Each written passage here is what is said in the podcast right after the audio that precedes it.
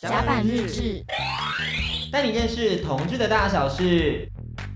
甲板日志的是同志大小事，我是迪克。那这两天呢，就有从众多 KOL 们的现实动态上看到了有人就是已经抢先看了最近热度预告片都非常有讨论度的《刻在你心底的名字》，我就因此也跟我朋友就是问了一些特映会的票，去看了。感谢我的朋友，就是将他特映会的票。分享给我，让我能够一起去看《刻在你心底的名字》，真的太好看了。我那时候就觉得说啊，即使冒着大雨也一定要出席，真的真的是没有再后悔的。而且有很多人说这个是《盛夏光年》后的下一个篇章，我就嗯，其实我没有看过《盛夏光年》。喂。怎么可以没有看过《盛夏光年》啊？嗯，我一定会补的啦，因为最近也想跟大家分享一些你知道影视作品或者是一些戏剧，甚至是漫画、动画、文学、小说，透过不同方式带大家去认识同志的大小事啦，所以我一定会补的，一定会补的。那我们本次推荐呢，就集中在我们的刻在你心底的名字。我有检讨上一次讲这个怪胎的时候，觉得自己的语速好像也太快，很像是赶火车的那种感觉，所以就有调整了一下语速，希望可以配合这出剧的这个节奏，让大家可以好好的回到一九八七年，也就是刻在你心底的名字的这个时空。简单先为大家介绍一下这个剧情好了。男主角张家汉是由陈浩森饰演。陈浩森呢，他本人之前是有演过《红色气球》，不晓得大家有没有看过？他那个主题曲是王燕威唱的《框不住的爱》。那浩森呢，他之前的名字叫做陈世成，现在改名叫浩森。而这是他第一次演电影，第一个就是荧幕处女作，我觉得演的好棒，喜欢。好爱哦，好 好看。那他的对手呢，就是王伯德，那大家都叫 Birdy。这个人是由曾静化饰演，曾静化呢就是演返校。大家有看过返校吗？没有的话，快去看。而且近期就是有返校的实境体验展在松烟。OK，总而言之呢，就是简单来说，这是一个同志爱的电影嘛。大家都知道是 CP 是陈浩森跟曾敬化。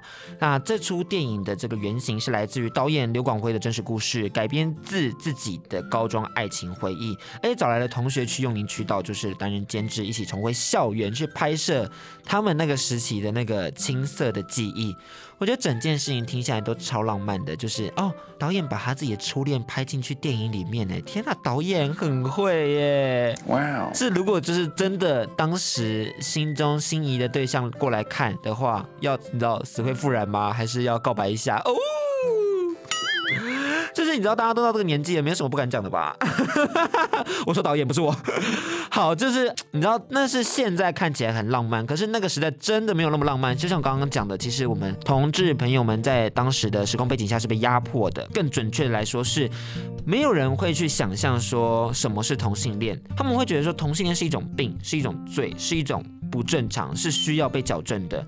你可以看到当时的呃时空背景下，会有同运前辈戚家威先生被台湾警被总司令部非法扣押有半个月以上。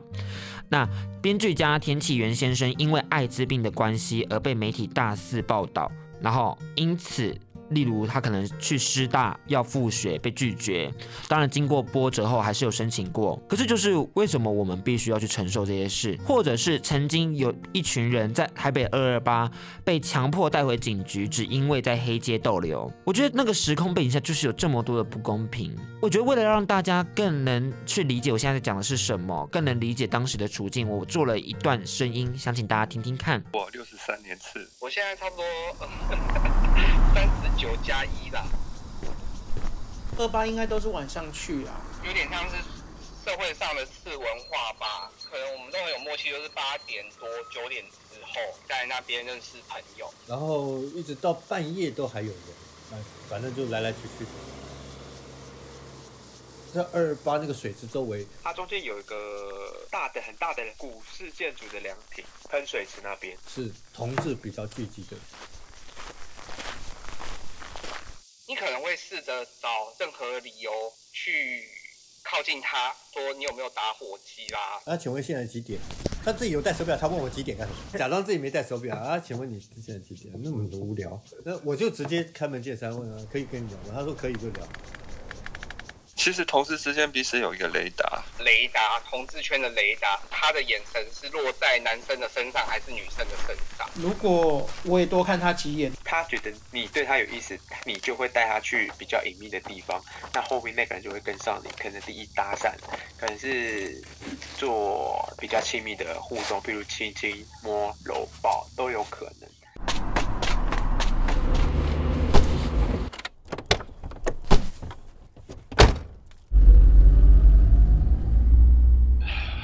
一个人，然后都被抓去警察局嘛，对不对？我记得是拍照，类似像犯人档案这样拍照，还有把身份证登记下来这样子，然后大家就会有一点想要用这种东西把同志跟艾滋、跟性病、跟什么祸国殃民这些都扯在一起，觉得比较有无力感，因为当时我们并没有太多的发声的管道。其实迪克呢是试图去还原当时男同志朋友们在二二八公园的处境，非常感谢受访者们的提供，大部分的年纪大概都落在四十岁以上，还有一些人可能三十几、二十几，因为大家其实，在那段时间都会有一些印象，可能你是青少年时期，你可能是，呃，你可能是后面耳闻前辈们分享，大家都有当时的共同回忆，所以就一起来请他们给我做一段小访谈，把他们剪辑起来，做一些环境音，想要试着去带大家。揭露同志交友三十年，可能从呃二零一七到一九八七的这些曾经发生了什么样的事情，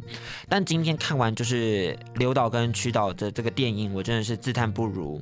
天哪，他们真的太屌了，导演，简直。美术，anything，整个剧组团队我真的是好崇拜哦！你们太棒了，就是真的是有一种回到那个年代的感觉。你知道我特别喜欢看电影的原因，就是因为大家真的可以因此去穿梭那些我们不知道的时空背景，搭配充满时代感的歌曲，真的是会让我觉得说，哇哦，哇哦，原来那时候是这样子啊！那时候是真的是这样子，完全被说服了，我没有任何一点怀疑，真的就是让我可以去窥探那时候的同志朋友们是多么的压抑，多么的被压迫。而且他们怎么样去建立这个时代感呢？我觉得大家可以先去复习一下，例如《陈升大哥》，干这歌曲真的太经典了，《拥挤的乐园》，还有《大学城》，我知道哦，导演我知道《大学城》是什么，张雨生嘛，谢雨薇都是从《大学城》出来的，这是一个比赛。还有听见黄子佼叫叫哥的广播，哦，我真的是听到那种广播，以身为广播人为傲，就是曾经台湾的这个社会有多少人是听广播去认识音乐，然后去获得娱乐，去感受到心灵上的富足，我们依然在做这件事情，所以。这种回忆感的东西，或者这种然后复刻的东西，都会让我觉得啊，好棒！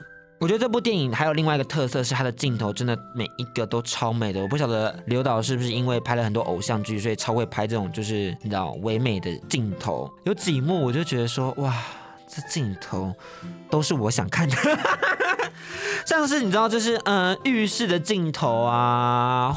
或者是两个人就是搭车靠在一起的镜头啊，都会让我觉得很美好。就是原来初恋就是这么的青涩，但又让人隽永、回味无穷。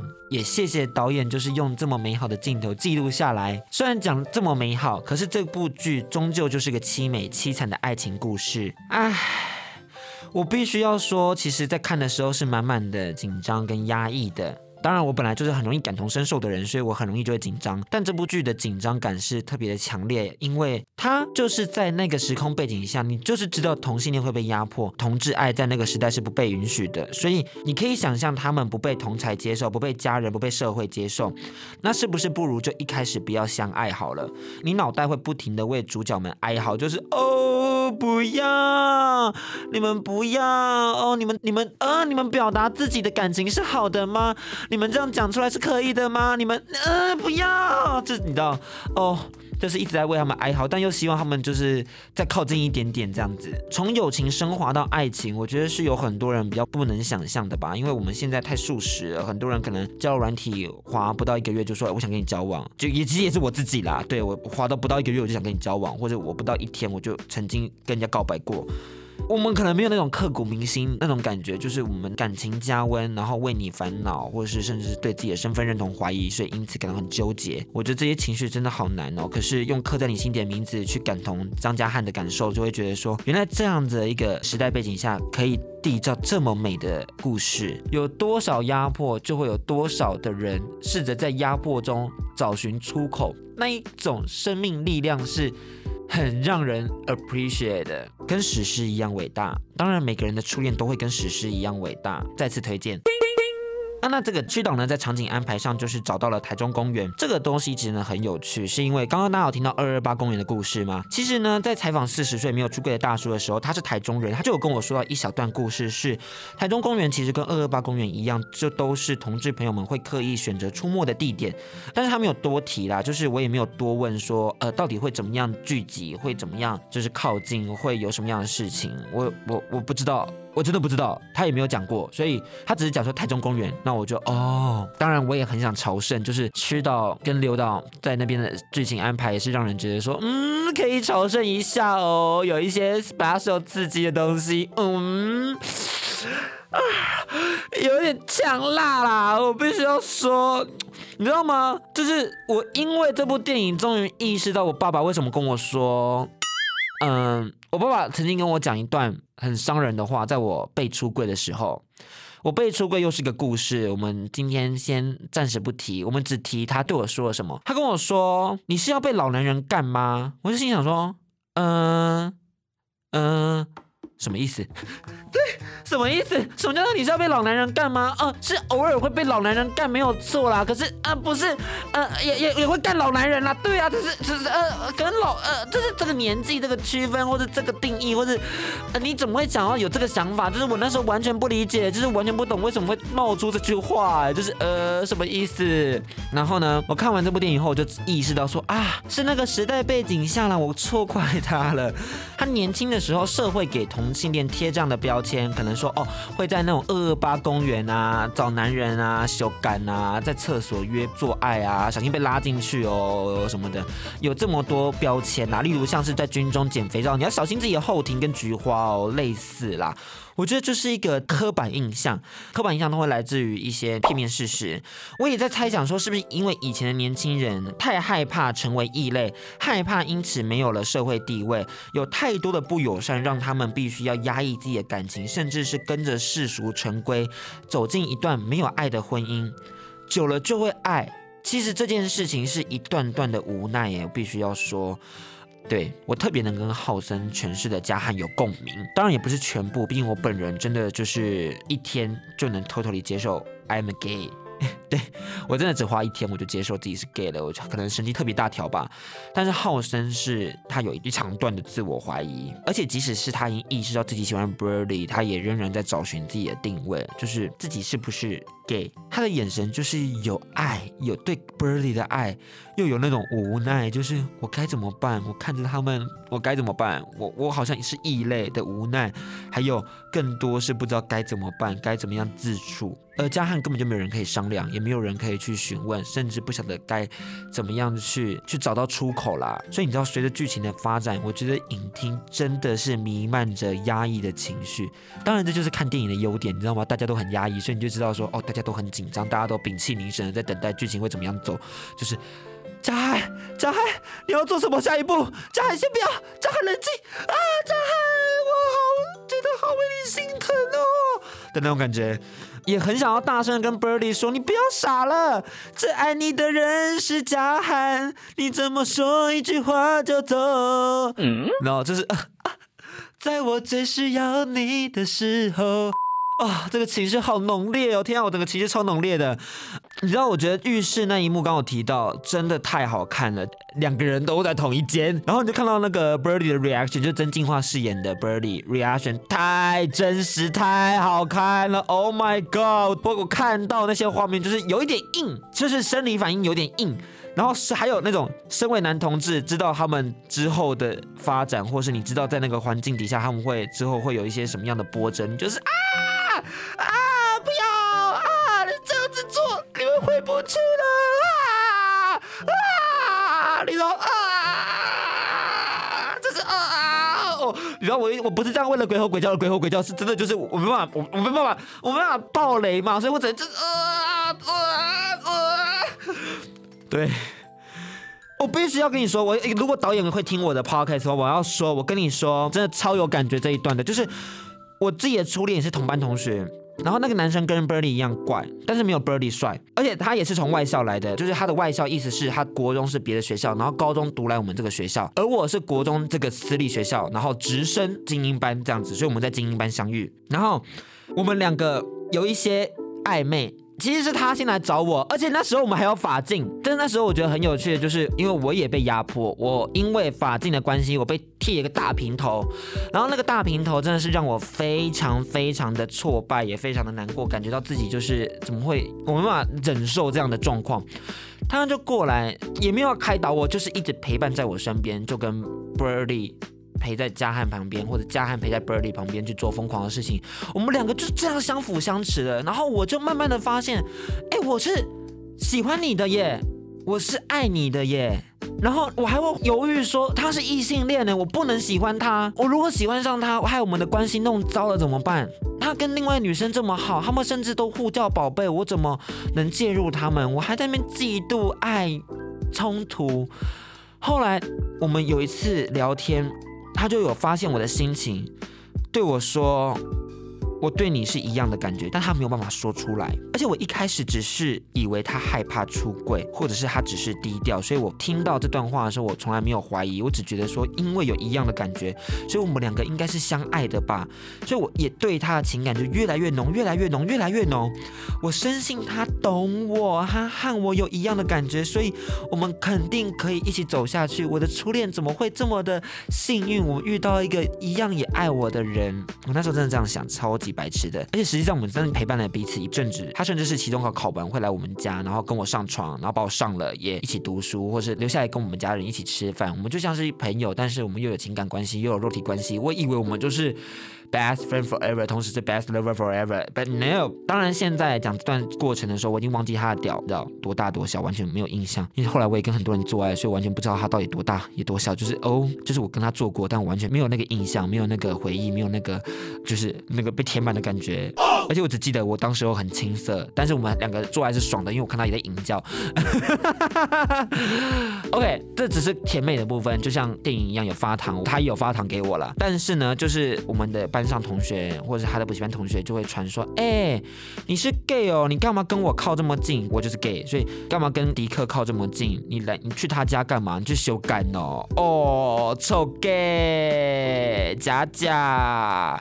他的补习班好像在班上都有点不太好受吧？就是要不然我其实也不晓得，我跟后来嗯，我们他疏远我了，对，他把我隔了一个距离。也不再搭理我，他甚至去跟我的好姐妹，就是很亲密，跟我的好姐妹一起去图书馆读书，然后他邀请我的好姐妹去坐在大腿上，然后教他写物理什么的，然后还会有一些同学走过来跟我说：“你不要再烦他了，你不要再强迫他了，他就不是 gay。”反正我在那段时间我也过得很痛苦，所以我就去问他说：“我们到底发生了什么事？你为什么要离我这么远？”他就冷冷的回我说：“哦，我只是跟你开玩笑而已，你干嘛当真？”哦。哦天呐，damn damn damn，哦哦哦哦哦，我真的是听到的时候，我真的天崩地裂。我还记得我那时候听的歌曲是我好想你，是苏打绿的，然后就是开了灯，眼前的模样，多大的窗，嗯，我好想你，好想你，然后开始飙泪，就是。而且我也会，就是哦，世界真的大崩溃，而且我们在同一个班的，超尴尬的。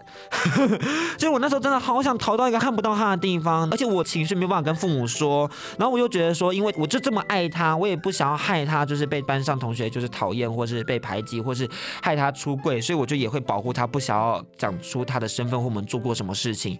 班上同学就疯狂的就觉得说都是我的错，或者我让整个关系都变得很僵，甚至跟自己好姐妹闹不和，就觉得我在耍任性什么的。所以你知道吗？我。那时候真的超想下地狱，我超想跳下去，觉得说反正没人等我。唉，看到嘉汉跟神父就是不停的用基督教教义去讨论吧，就是我的爱就不是爱了吗？这类的台词，我真的是哦，手心一直在冒汗，就是很不能控制，就是你好想知道这剧情会怎么样发展下去，然后 Birdy 不要再闹了的那种感觉，就是哦，就是哦。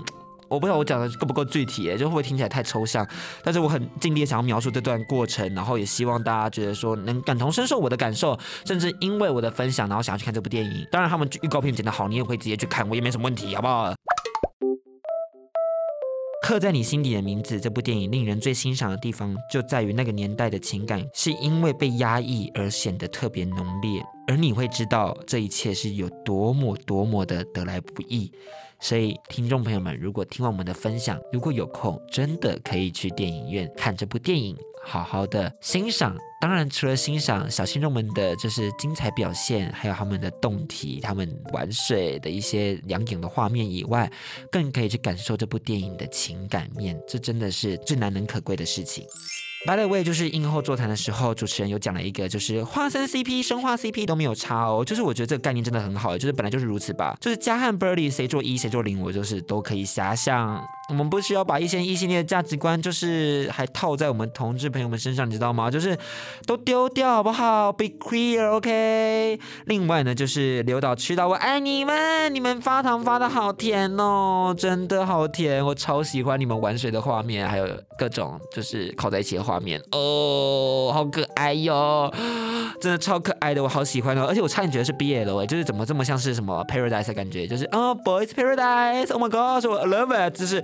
唯一美中不足的事情，是因为他们有拍到，就是长大后啦。那我是想说，大叔们应该也可以爱爱吧，就是大家不要再装了，就是两个大叔，嗯，大叔应该也是，呃，三十如虎，四十如狼吧，应该也是可以爱一下的哦。我也是可以遐想的啦，我也好想看王世贤，就是你知道，也就是肉体戏哦啊。